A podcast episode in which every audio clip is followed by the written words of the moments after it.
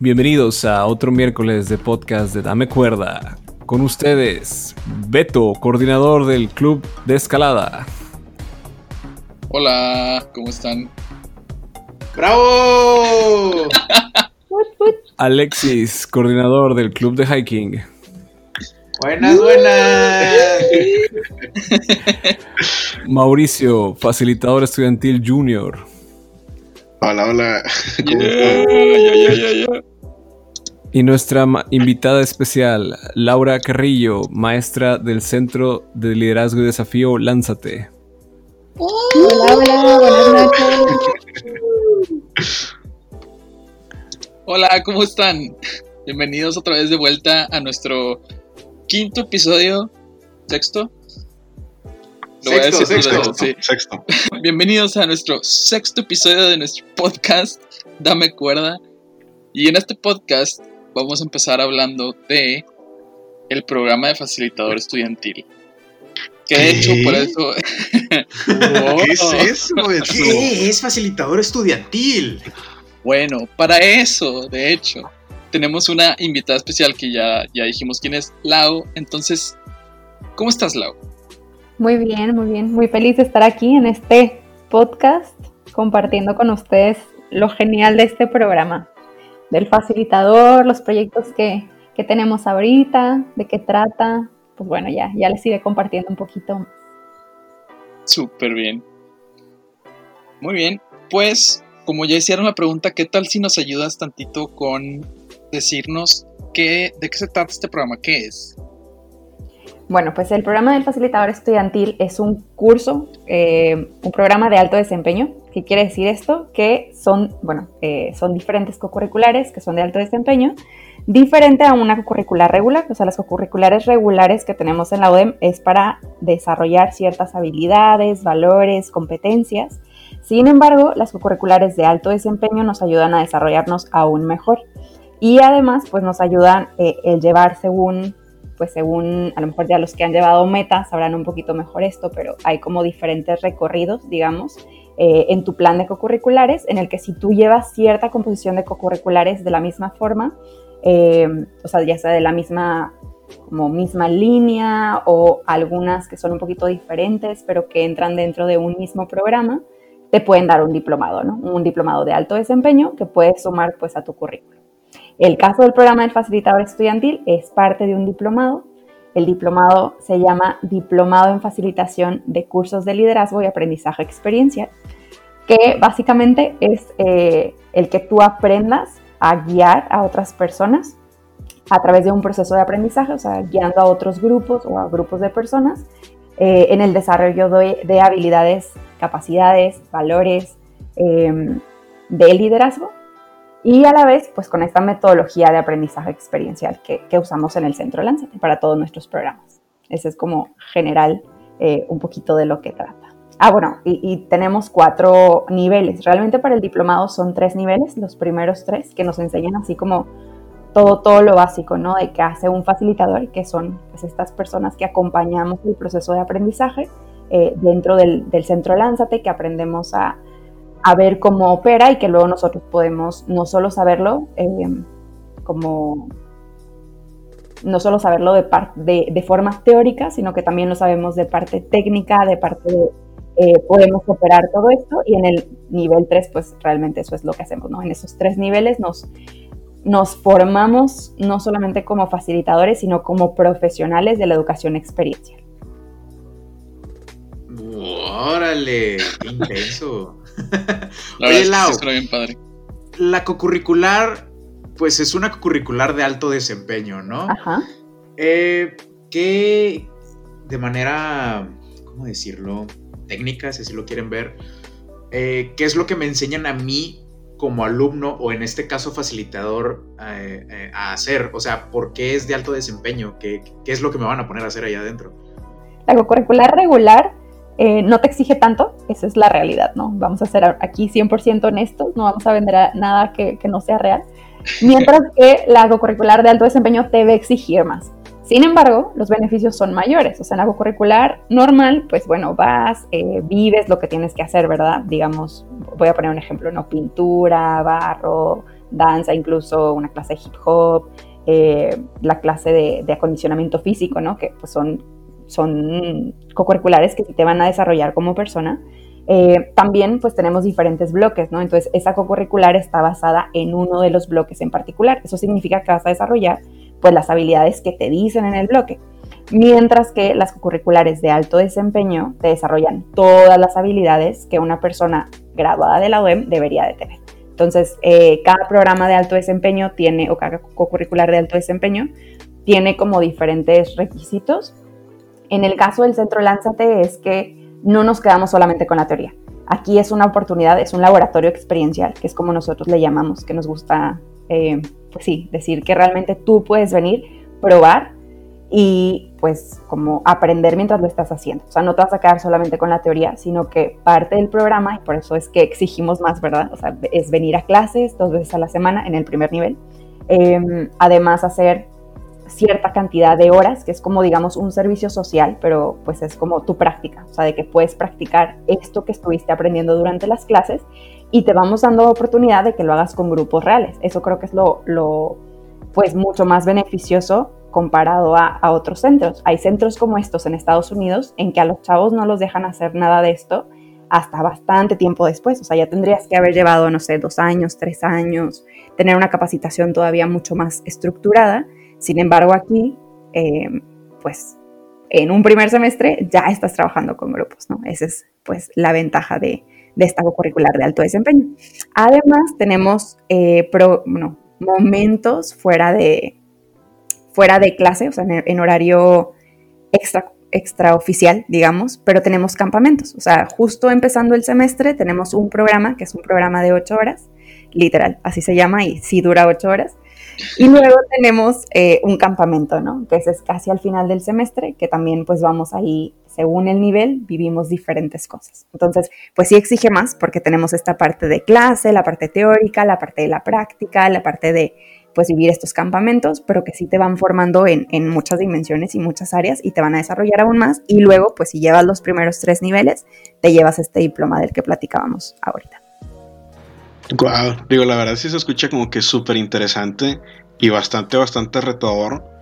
Y por lo mismo es como que para que una persona llegue a ser facilitador estudiantil o que empiece a ser facilitador estudiantil más bien, este, necesita algún tipo de conocimiento previo o tiene que haber una materia antes o algo por el estilo. O, ¿Algún acondicionamiento tal vez? Ajá, de que ir más adelantado en, su, en sus semestres, en las carreras o algo así. Muy buena pregunta. Lo mejor de todo es que en realidad no necesitas saber nada.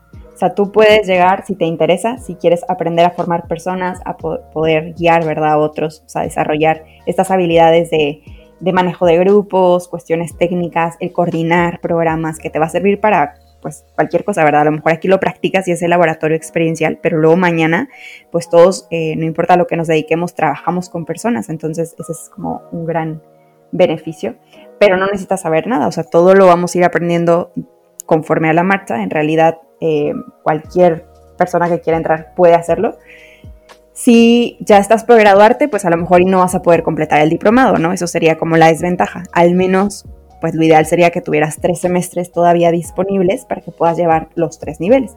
Pero, pues sí hemos tenido personas que, por ejemplo, Jorge es uno de ellos. Saludos, Jorge. Em, él, pues entró en su último semestre de carrera porque quería tener la oportunidad, viniendo del club, justamente del club de escalada, y fue facilitador del nivel 1, se quedó ahí, ahí nos quedamos, pero pues tuvo esta experiencia, ¿no? Entonces cualquier persona que está interesada lo puede hacer, incluso personas que a lo mejor digan, bueno, a mí me intimida esto de estar frente al público, no me gusta, eh, no me gusta hablar en público. Hemos tenido personas, casos de éxito que llegan así y luego pues poco a poco van perdiendo este miedo y ya les es mucho más sencillo pues pararse frente a un grupo, guiarlos, eh, y, llevar todo este proceso pues, de educación, educación experiencial. Oye, Lau, eh, te quería preguntar eso. Eh, una de las bases de aquí de Lánzate, pues, es la educación experiencial. Pero, ¿qué es en sí la educación experiencial? Muy buena pregunta. ¿Ustedes qué creen? ¿A qué les suena? Ah, pues... No para el examen. lo que crean, lo que crean, todo es válido. Sí, pues, o sea, tener una experiencia a la cual pues le aprendes algo, ¿no? Pues yo lo que tengo entendido es aprendes haciendo, ¿no? Algo así. Ah, muy bien. No están perdidos. Justamente es, eh, sí, en palabras sencillas, es aprender haciendo. Todos, pues, vamos viviendo diferentes cosas mientras que, pues sí, vivimos.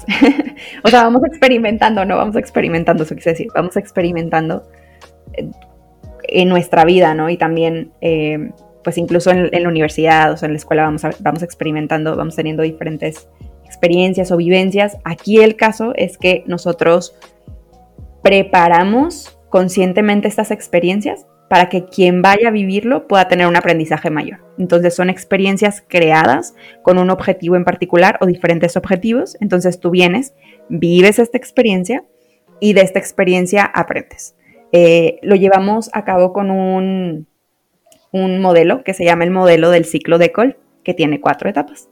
Y estas etapas nos ayudan a ir, o sea, primero vivimos la experiencia, eh, que eso es lo más importante, ¿no? La idea es que podamos tener esta experiencia en común todos, todos los que estamos ahí, ¿verdad? O sea, si tú vienes, por ejemplo, si fuéramos aquí los de eh, los del podcast, estuviéramos todos juntos, nuestros invitados especiales, bueno, pues tenemos ahí un programa bien padre, decimos, bueno, todos tenemos contextos diferentes, estudiamos carreras distintas, nuestra vida ha sido diferente, entonces la idea es que viviendo una misma experiencia, luego podamos reflexionar de esta experiencia. Eh, y para nosotros es igual de importante lo que vivimos al darnos un momento, porque literal tenemos un momentito en, eh, bueno, vamos a sentarnos después del programa y vamos a dialogar qué fue lo que vivimos. Y luego en este diálogo, en esta reflexión, vamos ahora sí como ya más puntualmente em, indagando, profundizando en qué se parecen estos retos que vivimos a lo que estamos viviendo pues en la vida real, por así decirlo, ¿verdad? O sea, es decir, bueno, en un grupo de trabajo, con mi equipo de PEF, en mi, en mi sociedad de alumnos o, bueno, con cualquier grupo, ¿no? Podemos ya irlo reflexionando y trasladando este, esta experiencia a una realidad que nos va a ayudar a hacer un cambio en el grupo. Ese es el objetivo de esto, ¿no? Que no nos quedemos con lo mismo, sino que pues podamos hacer cambios, que haya un crecimiento, ¿verdad?, de, de personas. Y bueno, esto depende de lo que queramos lograr. Eso desde el principio nosotros, eh, bueno, eso ya es como un punto un poquito diferente, ¿verdad? Tavo aquí es el experto en esto, pero eh, pues llevamos todo un, diagnóstico de qué es lo que necesita nuestro cliente, tanto interno, eh, alguien, algún alumno de la UDEM, bueno, nosotros también como los mismos facilitadores son quienes tienen a veces clientes y crean todo un programa para ellos y la idea es poder pues solucionar a lo mejor alguna dificultad que tengan o apoyarlos a, alcanzar una, una, habilidad mayor o una capacidad, etcétera. Esa es la idea. ¿Qué tal? Qué padre, la verdad. sí, digo, bueno, ya sabemos, o sea, todos los que estamos aquí, por lo menos hemos pasado por el nivel 1, el 2 y el 3, la verdad. Entonces, yo me acuerdo mucho de cuando llevé el nivel 1, eh, el facilitador estudiantil 1, y estuvo muy padre porque aprendí muchas cosas que no nada más aplicaba de que adentro de Lánzate, sino que también podía sacar eso y como que ya ahora sí aplicarlo en mi vida. Este, y no nada más como, como participante, sino también ya como facilitador. Decir, bueno, tengo esta situación que está pasando, no sé, en mi familia o con un eh, equipo, en un, no sé, en una clase, lo que sea, ¿no? Y dices, bueno, ¿sabes qué? Voy a sentarme con ellos y voy a empezar como a, a ver qué pasó y por qué y que, o sea, como que tener ese momento que, del que hablas, de que, pues el debrief al final, y como que llegar a un aprendizaje en todo eso, ¿no? Entonces, yo creo que eso es como que muy, al menos del nivel 1, se me hace que eso es lo que más a mí se me quedó. No sé si alguien más tenga así como que una idea de, de qué se les quedó. Sí, pues claro, digo, todos los niveles eh, se tiene como que un área de expertise diferente, ¿no? De hecho, a mí el, primer nivel, también así como, como menciona este Beto, eh, pues es donde te enseñan más o menos como a cómo estar guiando el grupo, te dan dando como que herramientas claves para poder tener como que una facilitación un poquito más efectiva. Obviamente, pues con el tiempo vas a ir ganando como que experiencia y vas a ir como que aumentando ese, ese, ese nivel tuyo de facilitación. Y creo que esto es como que más o menos en lo que se centra el nivel 1, pero como quiera, pues aquí tenemos a una persona que sabe muchísimo más de todo lo que se ve en cada nivel y pues creo que nos puede explicar con eso. Sí, claro.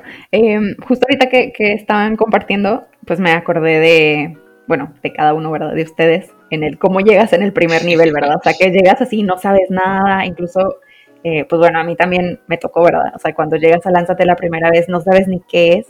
Y creo que lo más padre del primer nivel es que vas viviendo todo. O sea, nosotros pues tenemos esta esta escuela, o sea, de que no vamos a facilitar algo que no hayamos vivido, o eso, eso buscamos, ¿no? A lo mejor habrá un reto nuevo que, creamos y no vamos y está muy bien de que, pues, probarlo, pero usualmente lo probamos nosotros, ¿verdad? Y, también el primer nivel es justo para esto, o sea, que los alumnos puedan vivir todos los retos, si no es que todos, pues la mayoría de los fijos al menos, eh, bueno, tenemos retos fijos que están ahí, o sea, que tenemos en nuestras instalaciones, y tenemos otros retos que son móviles, que pues digamos que están cosas como en nuestra bodega, tenemos una bodega bastante grande y mm, sacamos lo, pues, el material que tenemos y armamos diferentes retos, ¿no? Estos son nuestros retos móviles. Pero en el primer nivel, ustedes, bueno, los alumnos, ustedes como facilitadores, pueden probar todos estos retos y empiezas a poder facilitarlos. Lo más interesante es que vas conociendo, ¿verdad? O sea, cuestiones, o sea, cómo manejar al grupo todo lo, básico, o sea, cuál es la historia de la educación experiencial, por qué usamos esta metodología, de qué trata, quién es el padre de la educación experiencial, de dónde surge, ¿no? Cómo esto se empieza a hacer, eh, pues, toda una escuela, un modelo educativo que se empieza a tomar, cuáles son los beneficios de este modelo educativo, esto como en la cuestión técnica, eh, perdón, teórica, y luego ya en la parte técnica, pues vamos empezando a, ok, a ver, cómo es nuestro equipo y así lo vamos viendo, ¿verdad? O sea, todo el equipo que tenemos, arneses, cascos, mosquetones, em, cuerdas, poder identificar cada una de estas cuerdas. Eh, por ejemplo, ¿verdad? No sé si se acuerden, pero al principio uno no entiende ni cuál es la cuerda de para qué, ¿verdad? todas te parecen iguales, todos los nudos también cuando tenemos la clase de nudos, todos los nudos te parecen igual de difícil. Eh, les damos hasta una guía de nudos y bueno, tienes que practicar bastante para que te puedan empezar a salir. Y creo que esto es, bien interesante, o sea, porque en el hacer, o sea, justo en, el primer nivel vamos aprendiendo a, poder instalar una escalada, o sea, poder instalar dentro del centro Lánzate en una torre que tenemos, eh, los, de, los del club de escalada pues ya la conocen, ¿verdad? Es justo la misma torre con la que escalan. Bueno, ahí vamos armando, eh, bueno, poniendo ahí el equipo de seguridad, instalando algunas líneas y probándolas. O sea, no es nada más como que, ok, ya le instalaste listo, sino ahora sí, tú súbete y empieza a escalar. Y también, pues bueno, luego tenemos ya la parte de, em, del rappel. Entonces también aprendemos a instalar un rappel en el primer nivel. Desde el primer nivel ya lo estamos haciendo. Y al final del semestre, pues cerramos conociendo el Discovery, Discovery Course, que es nuestro reto así, eh, estrella, sello, del que pues algunos conocen como barco pirata o incluso si pasas por la UDEM, eh, por la parte de arriba, puedes hasta verlo, ¿no? De afuera. Y dices de que, ¿qué es esto? Pues sí, parece un barco pirata, o sea, son tres niveles, eh, postes de madera en donde hay diferentes retos dentro de este reto grande, ¿no? Entonces está genial porque, pues bueno, es, es un, un reto bastante, bastante interesante. Oye, la ahorita que estás platicando de todos este, de este primer nivel, ¿no? Y sobre todo para la gente que nos está escuchando y es nueva y, no conoce absolutamente nada, suena que eh, tienen que ver cuestiones técnicas y cuestiones de facilitación. ¿Hay alguna otra área que tengan que ver? Y si nos puedes así como que eh, eh, distinguir muy bien entre estas áreas que, van a ver en los, en los niveles de facilitador estudiantil. Sí, gracias, Tavo. Eh, además de esto, tenemos un área que es la, bueno, el área de seguridad, ¿no? Cuestiones de seguridad. Digamos que tenemos la parte teórica, ¿no? Pero no es tanto como, pues quizá la parte de metodología, o sea, pudiéramos llamarla así, ¿no? Como la parte de metodología es una. Luego tenemos la parte de facilitación y manejo de grupos, que es otra. O sea, en la metodología es, a ver, ¿por qué hacemos esto? ¿Cuál es el modelo que usamos? Que decíamos que es el ciclo de Kolb, entonces aprender a usar el modelo, hacer una reflexión que le llamamos el debriefing, esa sería como un área. La parte de facilitación y manejo de grupos es empezar a leer al grupo, o sea, llegan grupos y nosotros percibir qué es lo que necesitan, qué es lo que sienten, cómo se siente el participante, haciendo un reto de altura, como que estar muy, muy atentos a esta parte. Luego está la parte técnica, que en la parte técnica aprendemos a usar el equipo de seguridad, o sea, en todo sentido, ¿verdad? A instalarlo, a ponérnoslo, eh, cómo limpiarlo, o sea, ya en niveles más avanzados, cómo, cómo limpiar el equipo, cómo guardarlo, cómo mantenerlo pues en buenas condiciones. Y luego tenemos la cuarta parte que es la parte de seguridad, que en realidad todas estas se entrelazan. Creo que eso es lo más interesante de este modelo, o sea que pues yo no puedo hablar de una metodología y a la vez, o sea, como separarlo. O sea, mi metodología incluye cuestiones técnicas, incluye la seguridad ante todos, es como, creo que desde el primer nivel se nos va quedando bien grabado, ¿verdad? De siempre, siempre como estar atentos, que no haya ningún accidente. Eh, además, nosotros no trabajamos con, bueno, ya sucedió el accidente y lo corrijo, sino, no, no, no, o sea, hay que corregir, hay que ir cuidando, o sea, como de, siempre es prevención para nosotros, ¿verdad? Para que no vaya a ocurrir ningún accidente en, dentro del centro, cuidando la integridad del participante, de nuestros facilitadores, de toda la experiencia. Y pues estas son como las cuatro áreas en general. Entonces nos hacemos como todólogos totalmente, ¿no? De, ok, conozco la metodología, guío grupos, eh, sé de cuestiones técnicas que a lo mejor yo en la vida hubiera pensado, ¿no? De, bueno, ahora conozco mosquetones, conozco cuerdas, conozco instalaciones y pues esta parte de seguridad que es vital y que nos puede salvar a cualquiera de nosotros, incluso en, en, viajes, ¿no? O sea, de, aventura personales, etcétera. Ok, ok. Pues yo tengo algunas preguntas para ellos, se las puedo hacer. Ah, caray, ¿hay preguntas para nosotros? Pues yo tengo algunas preguntas para ustedes. A ver. Quisiera que compartieran un poquito de su experiencia, o sea, la primera, no sé, del primer nivel, ¿qué fue lo que más les impactó? O sea, el decir de que a lo mejor un reto alto o cuando estuvieron la primera vez frente a un grupo o a lo mejor los nudos, no sé, o sea, creo que cada uno de nosotros tenemos una experiencia diferente. Entonces, ¿cuál fue así como su experiencia top, quizá, o, no sé, algo que nos quieran compartir del primer eh, nivel? Bien, chicos, parece ser que ahora nosotros somos los invitados especiales. este... les cambian. es parte de su formación. A ver, bueno, este lo que siempre le digo a la raza es, pues, ¿qué onda? Pues yo soy de, de animación efectos digitales, que va a ser un vato de estos pues, dentro de, de Lánzate, ¿no? Eh, yo, entré por, yo entré a Lánzate, en algún momento lo comenté en nuestro primer podcast, pues por, por unos mejores amigos que me dijeron de que, nada, pues tú métete, está chido. Y dije, ah, bueno, pues vamos a ver qué. Yo la neta nunca pensé que fuera aprender algo nuevo o, que fuera parte ya de, de, de mi vida personal, ¿no? Este, pero lo más impactante aquí es que, como otra de las cosas que también mencioné, es que a mí me dan mucho miedo las alturas. Y, oh sorpresa, Lánzate involucra mucho pues hacer cosas en altura, ¿no? En nuestra hermosa torre Lánzate que mide que 15 metros, ¿no? 15 metros. La torre, sí, aproximadamente. Bueno, cuando teníamos que hacer eh, las prácticas de escalada, cómo se hacen los nudos, cómo se instala eh, pues, la escalada, ¿no?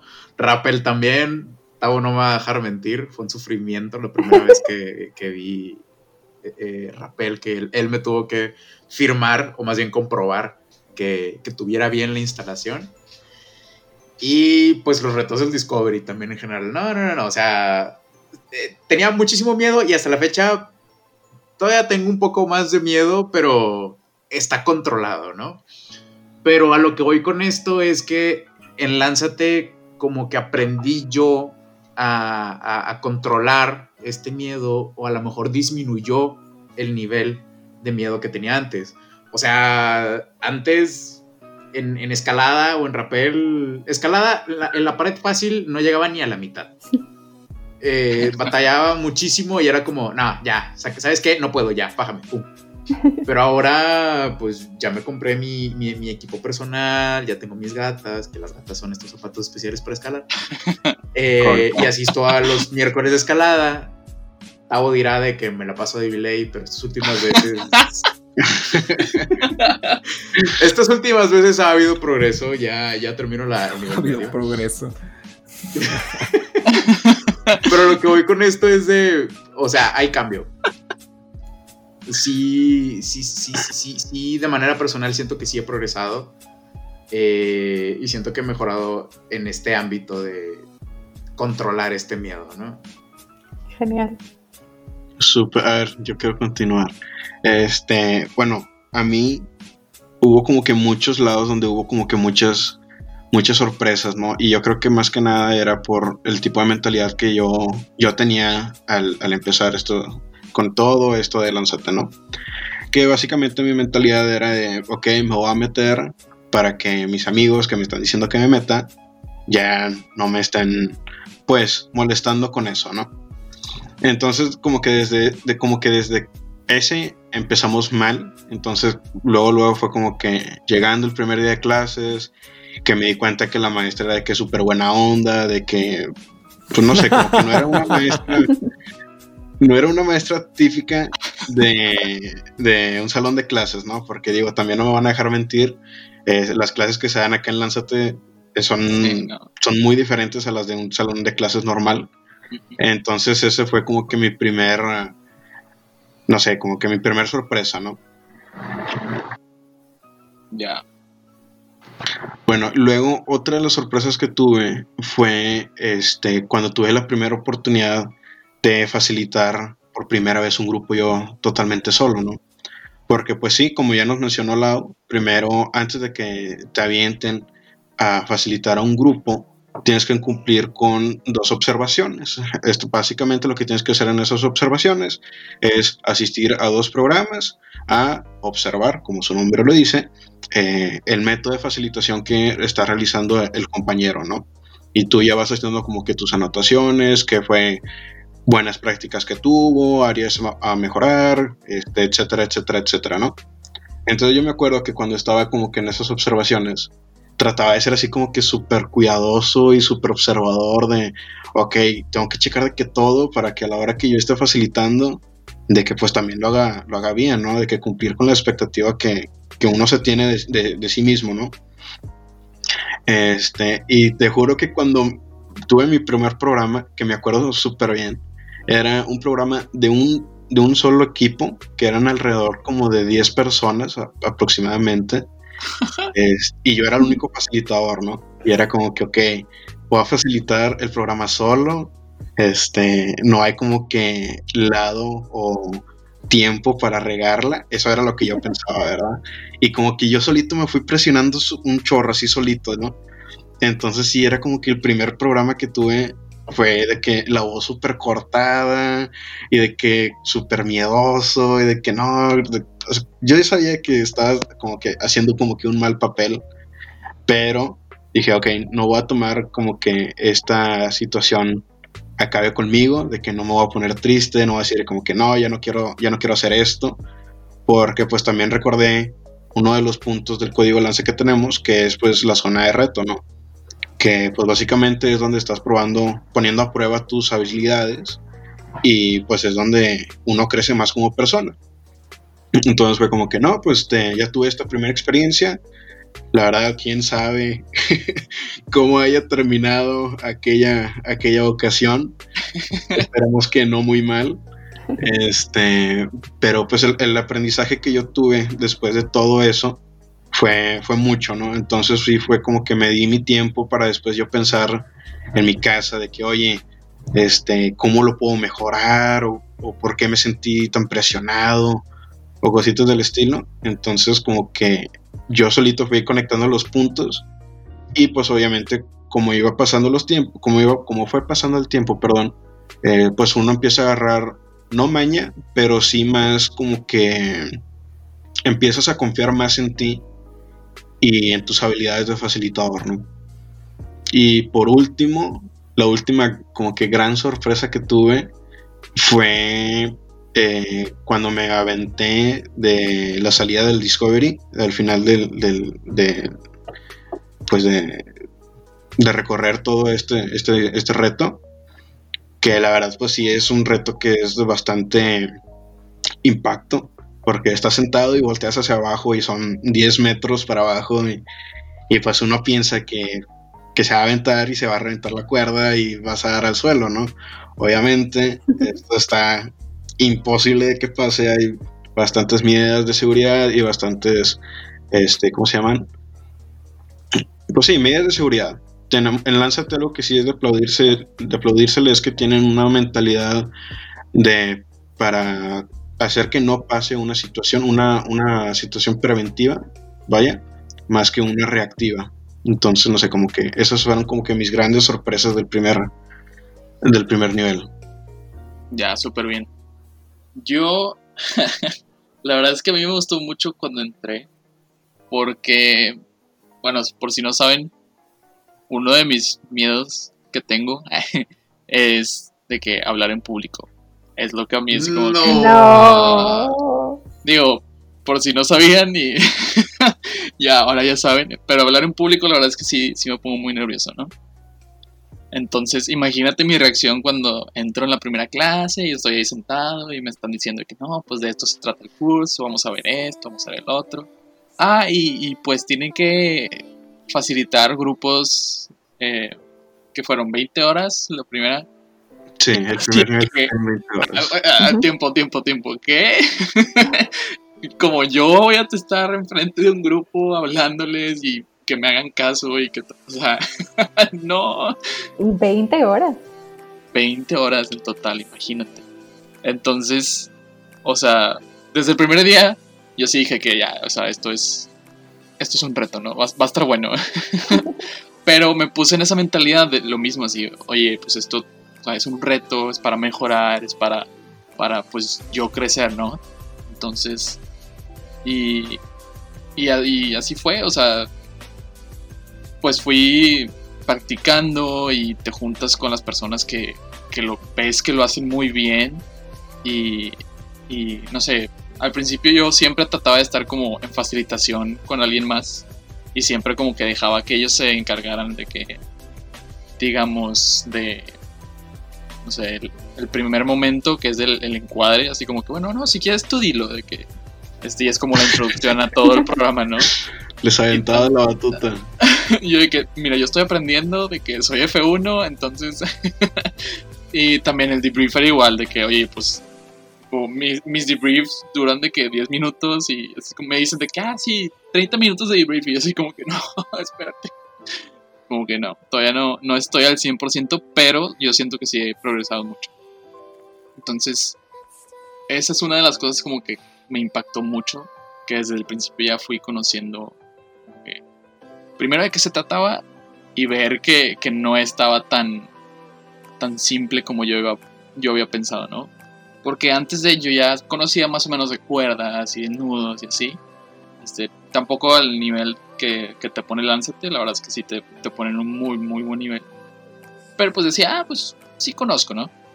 Este, pero no, fue, fue toda una odisea para mí, más como que esa parte de, de retarme. Y pues de retos que me hayan así como que impactado un chorro. Yo creo que el Pamper fue el que más me, me, me impactó, que fue el que hicimos en, en el primer nivel. Este, ya después hay otros que sí también como que, ah, estuvo bien denso. Beto, Beto, Beto, Beto, Beto, Beto, Beto, Beto. ¿Ah? Explícanos, por favor, qué es el pamper. El Pamper. ok. El Pamper es un reto en el cual el objetivo es como que. que A ver, ¿cuál es? confíes- A ver, a ver, sí, ¿Se lo a ver sabe? si estudió. Oye, pero a lo mejor te ayuda también el nombre en español de ese reto, ¿te acuerdas? Gran Eh, salto. el gran salto, sí. Entonces, en ese reto, pues obviamente está. Bueno, no, no, obviamente. Hay un poste, sí, sí sé cuál es, tipo, tranquilo. Este, es un poste que tiene unas grapas y tú obviamente tienes un arnés, estás, hay una cuerda que te está sosteniendo, que tus compañeros están sosteniendo, de hecho. Este, y tú lo que haces es subes este poste, quedas balanceándote arriba de él, que la verdad es que no sé cuánto mide más o menos el poste, no sé si me podrían decir 10 metros. 10 metros. Entonces tú estás hasta mero arriba de estos 10 metros del poste, sin las manos, nada más parado, así como en las puntitas casi casi. Y luego tienes que dar un salto de fe y intentar tocar una pelota que está enfrente de ti. A 10 metros de altura, ¿no? Confiando en que tus compañeros de equipo están ahí abajo sosteniendo la cuerda. Este, y que no te van a dejar caer, ¿no? Entonces, está muy, la verdad es que estuvo muy crítico, pero fue el, yo creo que uno de los que más me ha gustado. Este, de los retos que más me han gustado. Qué chido. Oye, eh, platicando todo esto de retos y qué bueno que eh, Alexis hizo esta intervención para explicarle como a nuestros escuchas qué es lo que estamos, la terminología que estamos usando y todo esto. tú, tú, comenzaste a platicar esto de los programas, este, y por ejemplo, para una persona que pues no tiene ni idea qué es una facilitación de grupos o a qué te refieres, o sea, ¿qué, qué es eso en, en, en, sí para alguien que tiene así cero experiencia en este tipo de cuestiones? ¿Qué es un programa en Lánzate, por ejemplo? ¿Qué es lo que ven? ¿Qué es lo que yo se espera que yo haga, que lleva el grupo, pero en qué sentido? O sea, ¿qué es lo que Sí, sí. Em, pues bueno, un programa Lánzate es ir al centro Lánzate y tiene una duración pues concreta, ¿no? Dependerá eh, de tu tipo de programa. Hay programas de cuatro horas, de seis horas, ocho horas o a lo mejor como nuestros facilitadores que tienen campamento pues dura más, ¿verdad? Durará pues eh, no sé, 16 horas más menos. Y dentro de este programa lo que hacemos es que tenemos diferentes momentos. Eh, al principio pues hacemos justo un encuadre, que es lo que decía ahorita, decía Beto, ¿no? De que, bueno, yo prefería darle a alguien más eh, la, la, opción de hablar, ¿no? Que es donde explicamos, bueno, de qué se trata Lánzate, justamente, o sea, de qué se va a tratar estas horas que vas a estar en Lánzate. Y pues les damos así como que un código, bueno, se llama un código Lánzate, que son como más que reglas, pues son recomendaciones para vivir mejor el momento, las horas que vas a estar ahí y ya ahora sí, en las horas que, están, pues estamos haciendo retos, tanto retos bajos como retos de altura. Para nosotros retos bajos son menos de 4 metros, sí, 4 metros todavía es bajo. y em, bueno, ya ahora sí, los retos de altura que implican pues ya un equipo de seguridad mayor, ¿no? Un casco, un arnés, líneas de seguridad, este, cuerdas y demás. Y pues bueno, ya durante el programa tú vas viviendo estos retos y luego tenemos, dependiendo de la duración del programa, pues diferentes momentos para reflexionar justo de lo que hemos estado viviendo. O sea, si el programa es muy corto, pues bueno, solo tenemos este momento, un momento de reflexión eh, y luego el cierre final, ¿no? De qué me llevo, cómo lo aterrizo a mi vida, em, si hay alguna conclusión, cambios o algún compromiso, ¿no? Que yo tenga con, con mi equipo. Em, Sí, ¿quieres preguntar algo? Sí, entonces, por ejemplo, el facilitador lo que se espera que haga es que lleve al grupo eh, y les ponga las actividades, haga las actividades con ellos. También va a ser, o sea, él va a llevar como moderador la reflexión. ¿Cómo es así la, participación de un facilitador estudiantil? Sobre todo para eh, la gente que va a entrar como la primera vez y que puede tener un poquito de miedo de cuestiones técnicas, por ejemplo, un poquito de miedo de cuestiones de hablar en público, ¿no? Que era lo que estaban platicando nuestros facilitadores ahorita. ¿no? Sí, exacto. Justo lo que estás diciendo, Tavo. O sea, es justo eh, el alumno o ya un facilitador llega, como decía Mau hace un ratito, o sea, eso yo no lo mencioné, pero cuando llegas del primer nivel, pues no te aventamos así al ruedo luego, luego, sino que vas a dos programas, estás observando primero para que veas que hay diferentes momentos y esto también se va pues compenetrando con lo que estamos viendo en clase, que en clase justo estamos explicando eso, ¿verdad? De cuáles son los momentos, cómo funciona. Y como tenemos facilitadores de diferentes niveles, entonces nosotros como coordinadores generales, o sea, el staff de tiempo completo, pues manda un aviso, una invitación a los facilitadores eh, que ya tenemos, dependiendo del nivel que necesitemos. si son cuestiones más básicas, invitamos a los de niveles más bajos. Si son cuestiones un poquito más complejas de pues, cuestiones de seguridad o retos de altura, invitamos a facilitadores de niveles más, más altos. Y luego, durante el programa, van guiando al grupo justamente en todo esto. O sea, desde el principio de que llega el grupo, o sea, estamos contándoles sobre cómo va a funcionar el programa, cómo es el código Lánzate. Luego los vamos guiando durante las diferentes actividades. Básicamente les damos las instrucciones de las actividades, estamos cuidando su seguridad durante el programa, que hagan las actividades. Eh, vamos viendo las reacciones, tomamos nota de todo esto que va sucediendo y luego ya hacemos una reflexión con ellos. Obviamente, justo lo que decía Beto, ¿verdad? De, pues buscamos que haya equipos. Eh, usualmente ponemos a dos facilitadores por grupo. Los grupos pues son entre 10, 15 personas. Depende obviamente el objetivo del programa, depende cuántos, em, pues sí, cuántos participantes tengamos. Pero sí, los facilitadores llevan todo este proceso.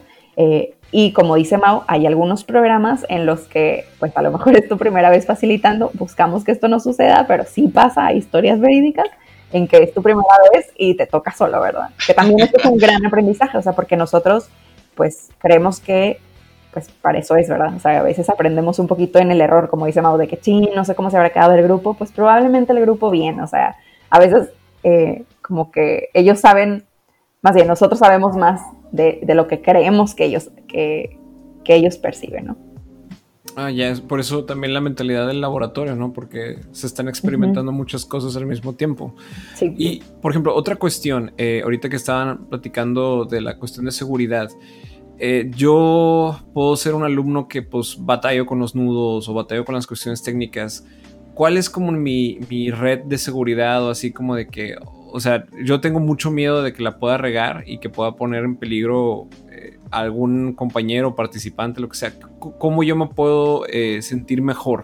O sea, tener una mejor seguridad para mí en esta cuestión técnica. Muy buena pregunta.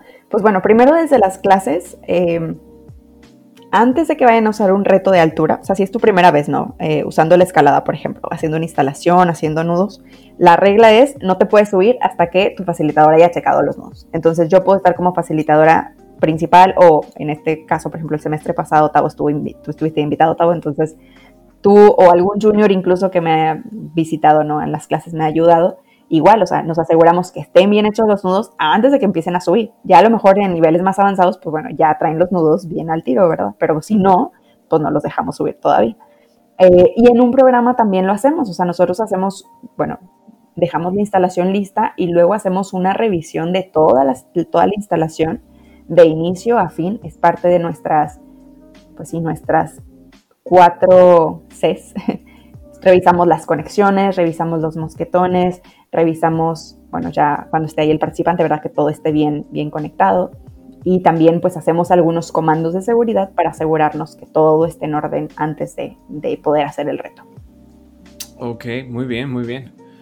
Y oye, Lau, eh, estas facilitaciones, eh, los participantes solamente son alumnos de la UDEM o, a quiénes se les dan estas facilitaciones? ¿quiénes pueden ser los quienes estén participando en estas? Sí, pues tenemos un poco de todo. En realidad nosotros hacemos programas alumnos UDEM, alumnos de prepa, eh, de profesional, de cualquier carrera o escuela ahora, ¿verdad? Las escuelas.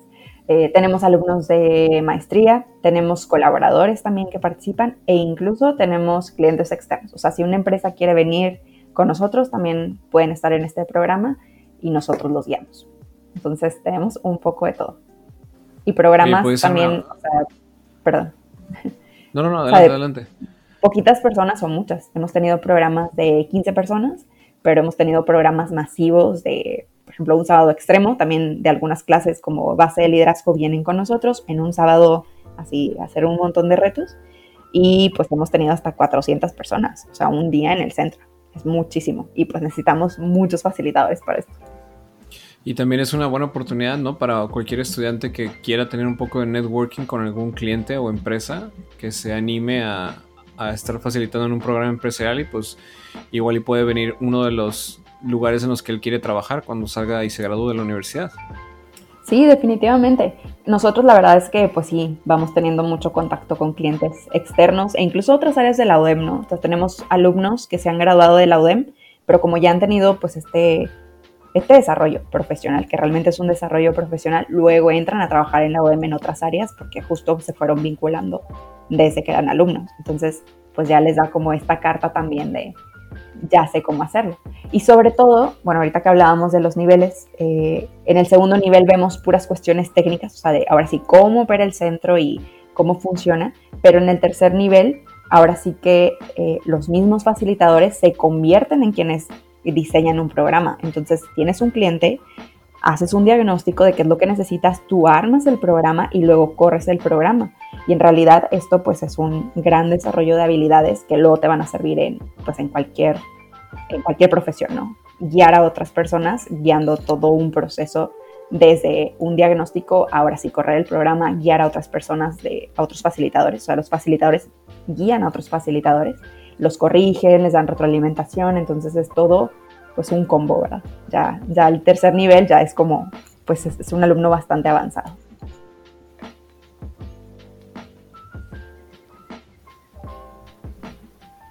Dale Alexis, dale Alexis. Porque no, vi que, te, no quería preguntar algo. Vi que escribiste que tenías más preguntas. Simón. Sí, eh, hace rato Mau tocó el tema de el código Lánzate. En sí, ¿qué es eso? ¿Qué es el código Lánzate?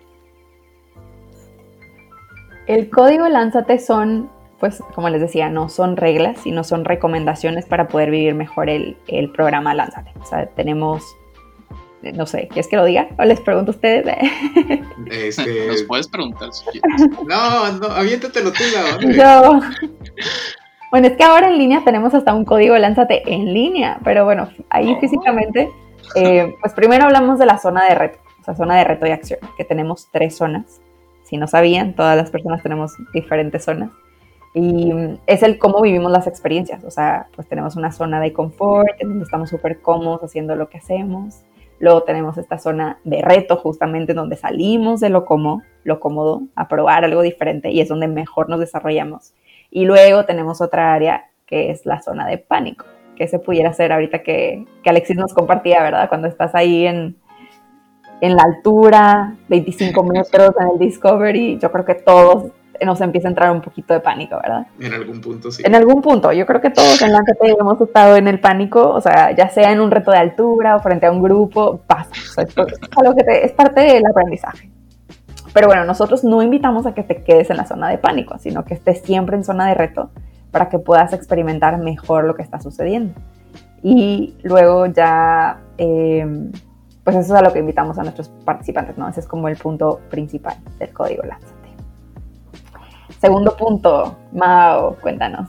Yo, el segundo. el segundo punto del código Lánzate es el de zona de reto y acción. Digo, es el de reto por elección, discúlpenme.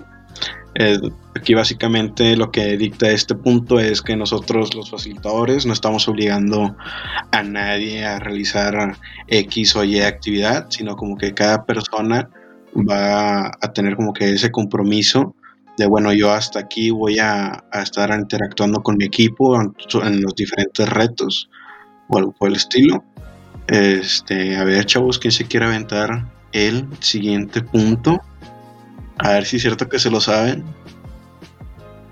El tercer punto, sí, mira, según yo, que son los tres puntos, ¿no? De que eh, confidencialidad, respeto y diálogo, ¿no? Es correcto, señor. Perfecto. Esos son de que 3, 4 y 5. ¿Estamos de acuerdo todos? Sí. Perfecto, muy bien. Digo, nada más porque igual me equivoqué o algo así, pero según yo sí son esos. Entonces, pues básicamente, o sea, como vamos a tener muchas experiencias nuevas para, para esa persona que tal vez no las han vivido otras personas, ya sea en tu carrera o en pues, tu salón de clases o así, ¿no? Entonces, pues empiezas como que con la confidencialidad de que, ¿sabes qué? O sea, lo que pasa aquí en Lánzate se queda en Lánzate. Entonces, no hay que como que explicarle a los demás cómo resolver el reto o así, porque es un proceso que lleva cada grupo, ¿no? Y que, que de ahí sacas como que esta, este aprendizaje. Igual, pues el, el respeto, pues en un momento dado puede que pase algo, ya sea si alguien se cayó o o algo así, que también puedes agarrarlo como aprendizaje. Este, o al momento también de estar nada más como quedando tu experiencia de qué fue lo que sentí, no, pues yo la verdad es que me asusté mucho, o tal vez, no sé, X cosas, ¿no? Entonces hay que respetar mucho el momento de que alguien se esté abriendo con el grupo eh, y pues respetar sus emociones, ¿no? Y, y diálogo, pues obviamente en esos momentos de diálogo estar abiertos a sí en verdad dialogar, en verdad decir lo que, lo que sentiste, lo que experienciaste, ¿no? Lo que viviste, lo que viviste. Exacto, lo que viviste. lo que viviste. Muy bien. Punto número 6. bueno, el punto número 6 es no tirar basura. no tirar basura. Bueno, el punto número 6 es no tirar basura o... Sí, ustedes me entendieron. Sin dejar rastro. sin dejar rastro, perdóname. Sí, lo tenía en la punta de la lengua. sin dejar rastro. Similar, se parece, se parece. Ok, sin dejar rastro, un poco menos técnico y más simple, no tirar basura. Este, ¿A qué se refiere esto? Pues es muy autoexplayatorio, es, es basura, ¿verdad? Lo que nosotros procuramos durante las presentaciones. Beto, por favor, estoy tratando de explicar el punto. Es que me estoy riendo de lo que dijo Mau, perdón. Ah, oh, perdóname. Bien. Eh, lo que nosotros hacemos en las facilitaciones, bueno, es procurar que cuando los participantes traen, no sé, lonche, alguna botellita de agua, comida en general, pues algunos traen cosas como pues bolsitas, envolturas o así, terminan con su lonche, obviamente pues tenemos nuestros botes de basura eh, pues, para tirar la basura, ¿no? Pero pues durante una facilitación a lo mejor nos es complicado de, ok, deja, interrumpo la facilitación para yo irme a tirar esto, ¿no? Entonces procuramos que la gente no tire la basura en, nuestros alrededores ni en ninguna parte. Eh, y pues también, o sea, guardarla durante un ratito para evitar contaminar, ¿no? Y bueno, el último punto. Punto número 7. es el estar aquí y ahora. Eh, actualmente, estos días, pues todo el mundo trae celular, ¿no? A lo mejor hay alguna empresa a la que le estamos facilitando. También hay pendientes en casa o ciertas problemáticas que puede traer la persona. Exacto. Eh, a lo que voy con esto es, a lo mejor ah, traes cargando muchos problemas, otra vez a lo mejor puede ser algo simple como el celular, lo que tú quieras, pero lo que nosotros queremos es que tú siempre estés enfocado en la facilitación. Eh, pues estés participando, estés dialogando, estés ayudando, para que así lo, lo que queremos que desarrolles se desarrolle en ti. Porque si lo estás interrumpiendo con otros pensamientos o otras cosas que estás haciendo, no le estás poniendo atención y no se está desarrollando lo que nosotros queremos implementar en ti, ¿sabes? Mira, si no lo sabemos. Mm, estoy orgullosa, orgullosa de ustedes, facilitadores. Oigan, pero lo más interesante de este código, lo más interesante de este código es que pues no se queda ahí. O sea, en realidad, no sé ustedes, ¿verdad? Pero ahorita que decía Beto de cómo puedes aplicar esto en la vida, o sea, que, en realidad Lánzate sí te va dando herramientas y es bien difícil desvincularlo, o sea, uno luego está ahí haciéndose su propio debriefing cuando vive algo de que, uh, sí. ¿qué, voy a hacer? O tu amigo o tu amiga, ¿no? De que viene y te cuenta y tú ya le empiezas a hacer preguntas de facilitador. Este, preguntas poderosas. ¿qué pasó? Eh, ¿Qué pasó? Cuéntame, dame detalles, ¿no? Y luego, ¿cómo lo vas a aterrizar? ¿A qué se parecen? sí. Y el código igual, o sea, porque pues la verdad es que en la vida te da golpes, ¿no? Entonces, pues dices, bueno, a ver, ¿en qué zona estoy? ¿Estoy en zona de confort donde pues ya la neta me sé todo? ¿O si me reto? ¿Si estoy aprendiendo cosas nuevas? ¿O estoy en pánico? Necesito dar tres pasos atrás, ¿verdad? Y como que relajarme un poquito, tomarme las cosas más leves. Esto de no tirar basura, como dice Alexis, pues la neta que ya, o sea, uno va también por el mundo tratando de, pues no tirar basura, o sea, como sin dejar rastro, ¿verdad? Sin dejar rastro, exactamente. o este que aprendes a escuchar a los otros, de que, oye, pues en realidad no todos somos iguales, tenemos opiniones diferentes, pero cada opinión importa y pues todos merecemos tener este espacio de que me escuchen, de ser escuchado, pues bueno, ya se va haciendo parte de, de nuestra vida en realidad. O sea, ya una vez que eres facilitador, lánzate, pues te transforma, te va transformando. Sí, la verdad es que sí, o sea, pero bastante. Bueno, es lo que yo decía ahorita, hace rato, que, o sea, todo lo que he aprendido, todo lo he vuelto a, aplicar ya fuera, ¿no? De todo esto. Eh, y aparte, bueno, al menos ya moviéndonos como que al nivel 2 o al nivel más técnico, todas estas cosas que hemos aprendido de los nudos y los tipos de cuerda y los mosquetones y los tipos de mosquetón, todo este equipo, pues a mí también en lo personal me ha ayudado un chorro para hacer las cosas bien cuando estoy haciendo este tipo de actividades y saber que lo estoy haciendo bien, sentirme seguro, sentirme listo para como que, pues para el reto, ¿no? Entonces yo creo que también eso me, me ha ayudado mucho a mí. Oye, hablando de esto también, eh, quería preguntarle directamente a, Laura. Si yo fuera un participante, digo, un miembro, por ejemplo, de alguno de los clubs de, hiking o de escalada y nunca he sido facilitador estudiantil y pues he visto como que lo que Beto o lo que Alexis o lo que Mao o May están haciendo, eh, ¿va a ser más fácil para mí ser facilitador estudiantil? O sea, como que ya voy a haber visto algunas cosas o, va a ser igual? ¿Tú te refieres, Tabo, a si alguien ya es parte del club y luego quiere ser facilitador? Sí, sí, sí, sí.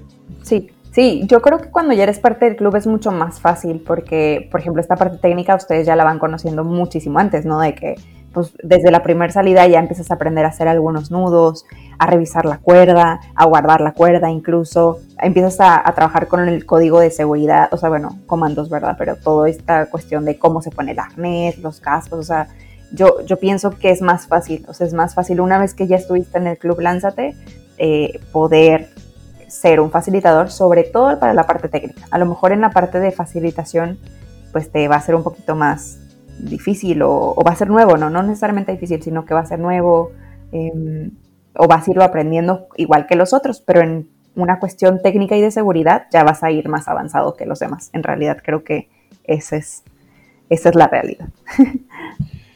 bueno, si ya nadie más tiene alguna pregunta que quieran que nuestra maestra del Centro de Liderazgo y Desafío Lánzate nos conteste, podemos pasar a la recta final de lo que son como las, las cuestiones, los, el detalle fino de la, de la materia. Detalle fino. Ok, date. Pues me está gustando, me está gustando la idea, eh, Lau, de, de, meterme a facilitador estudiantil, pero me surge la duda. O sea, al ser una clase de alto desempeño, eh, tengo que asistir a estas clases que nos mencionas, tengo que estar en estos programas. Más o menos, ¿cuáles son eh, la rúbrica así de que voy a tomar exámenes, voy a tener tareas? detalle fino. El detalle fino el detalle fino es que cada nivel cambia, ¿verdad? Las reglas cambian, pero en el primer nivel tenemos dos clases a la semana. Además, tenemos que cubrir 20 horas de práctica, dos observaciones, como decía Mao, o sea, poder ver primero antes de yo hacerlo, o sea, siempre es como parte de nuestra, nuestro programa. También tenemos un campamento, un programa de 8 horas y el sábado extremo, o sea, también vamos al sábado extremo. Y la evaluación es eh, un examen técnico y un examen práctico.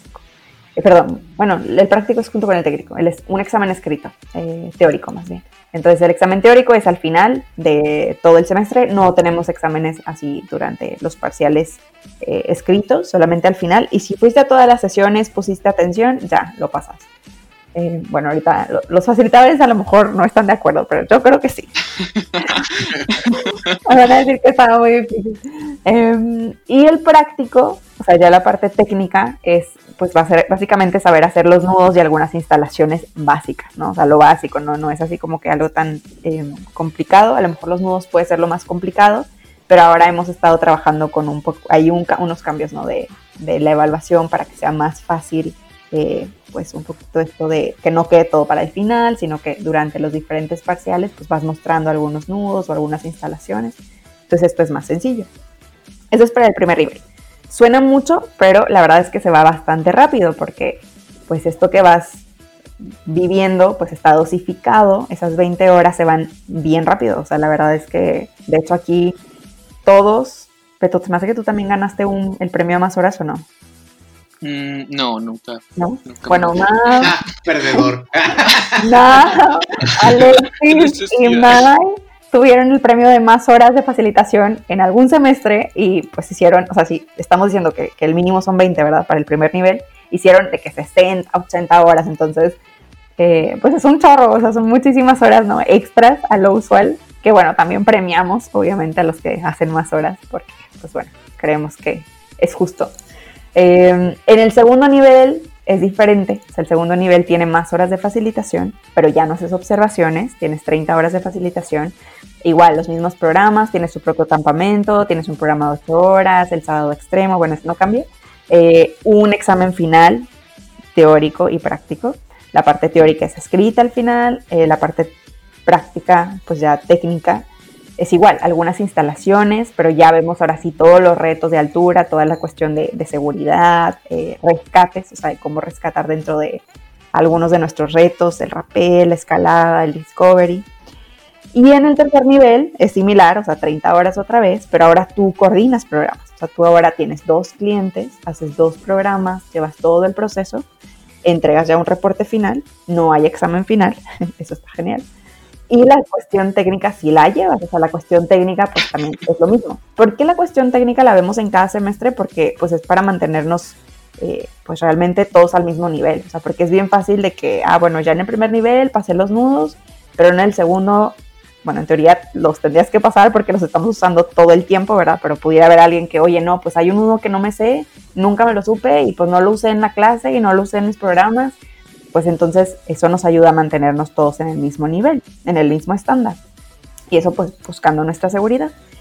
Y el, cuarto nivel, perdón, el avanzado, pues ya el avanzado es como una especialidad. O sea, como les decía, no es parte del diplomado. Ese ya es para todos los alumnos que se quieren quedar, que les encanta Lánzate y quieren inscribir una y otra curricular. Hemos tenido alumnos que llevan dos veces su, su nivel avanzado o tres veces incluso. Intenso. Aquí no es uno de ellos. Hay varios este, juniors que Varios juniors intensos, sí, sí, sí. Y pues en realidad esto, te, una, o sea, una ventaja es que te sigue dando créditos, ¿no? Y pues esto, obviamente, cuando tú tienes muchos cursos de alto desempeño, pues esto también cuenta luego para los premios eh, al final de toda tu carrera.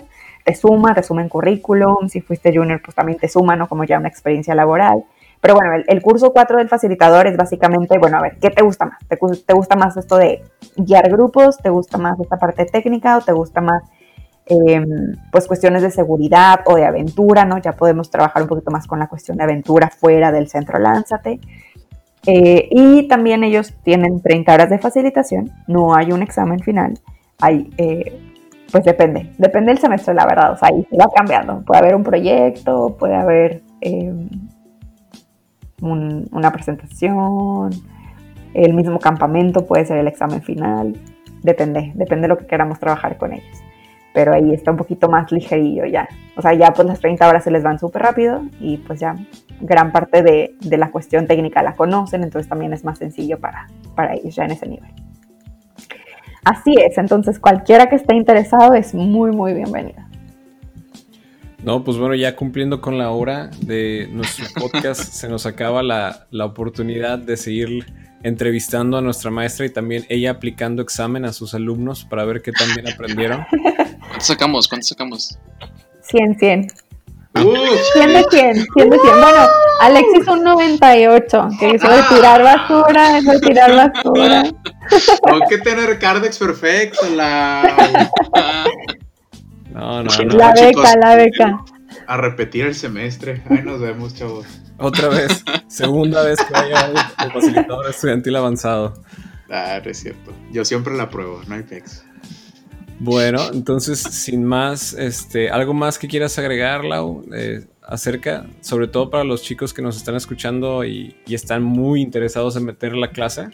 Como un contacto, tal vez. Un contacto, claro. Correo mi correo, eh, pues en realidad creo que tocamos todos los puntos importantes, así como los generales, un poquito de la experiencia, todos los niveles, pero bueno, sé que es algo complicado a lo mejor de comprender, ¿verdad? De qué se trata esto, entonces si a alguien le gustaría aprender un poquito más, quiere que le cuente, más a detalle, ¿verdad? Más personalizado, me pueden contactar en, mi correo UDEM, por supuesto, eh, es, anoten, laura.carrillo.udem.edu.mx. Entonces nos pueden escribir, este semestre, ahorita que estamos enclaustrados, pues en realidad no tenemos este programa, pero estamos teniendo muchas actividades en línea, de las cuales también pues pronto se podrán enterar, así que son muy muy bienvenidos en participar en esto. No necesitas inscribir ningún CRN, solamente asistir a estas actividades que tampoco tienen un costo, ¿no? Entonces eso está genial porque, pues bueno, ahí pueden ir conociendo a más facilitadores y un poquito más del programa. Muchas gracias por invitarme. Y si también tienen dudas, si ya nos siguen en Instagram, si no nos siguen, pues se están tardando mucho. Eh, nos pueden escribir si quieren el contacto de alguno de los facilitadores de tiempo completo o si tienen dudas por del, mismo Lánzate, pueden escribirnos a nosotros y nosotros somos más que felices de resolverles sus dudas, ¿no? ¿En dónde te pueden encontrar, Alexis? Ah, muy buena pregunta, Mau. Como dije, me pueden buscar en Instagram. Mi Instagram es arroba C Alexis Vázquez 97, Vázquez con ZZ. Ahí estoy al pendiente cualquier cosa que necesiten. Perfecto. ¿Y a ti, en dónde te pueden seguir? Eh, pues a mí también me pueden seguir en Instagram, en arroba velosano96. Y pues igual, cualquier duda, pregunta, lo que sea, comentario, Ya saben, ahí andamos.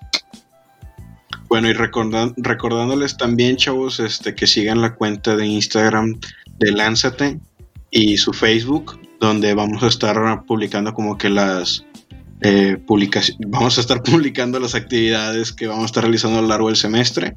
Eh, en Instagram lo pueden encontrar como Lánzate-UDEM y en Facebook como Centro Lánzate UDEM. Y a mí personalmente me encuentro como mauricio.cortés.lanis, ahí para cualquier duda que tengan acerca de alguno de los temas que hemos estado hablando en estos últimos capítulos o, o tal vez que nos den como que les gustaría que habláramos de cierto tema, claro que estamos abiertos a toda esa clase de sugerencias. Este, no, pues muchas gracias, Lau, por acompañarnos. La verdad, este, no, nunca habíamos tenido a alguien del equipo de tiempo completo de Lánzate aquí en el podcast. Y qué bueno que, pues, la, primera invitada que tenemos es la maestra, quien está llevando, por así decirlo, la sangre y los huesos del centro Lánzate, porque sin los facilitadores, el centro Lánzate no podría funcionar. Y, eh, y pues ya, sería básicamente lo que te podemos decir. Muchas gracias, por estar aquí, con nosotros. Muchas gracias. Muy bien, chicos. Hasta aquí, Alexis, en ese nudo no te lo firmo. Nos vemos. dame cuerda, dame cuerda. Dame cuerda, chicos. Cuídense. Sobres.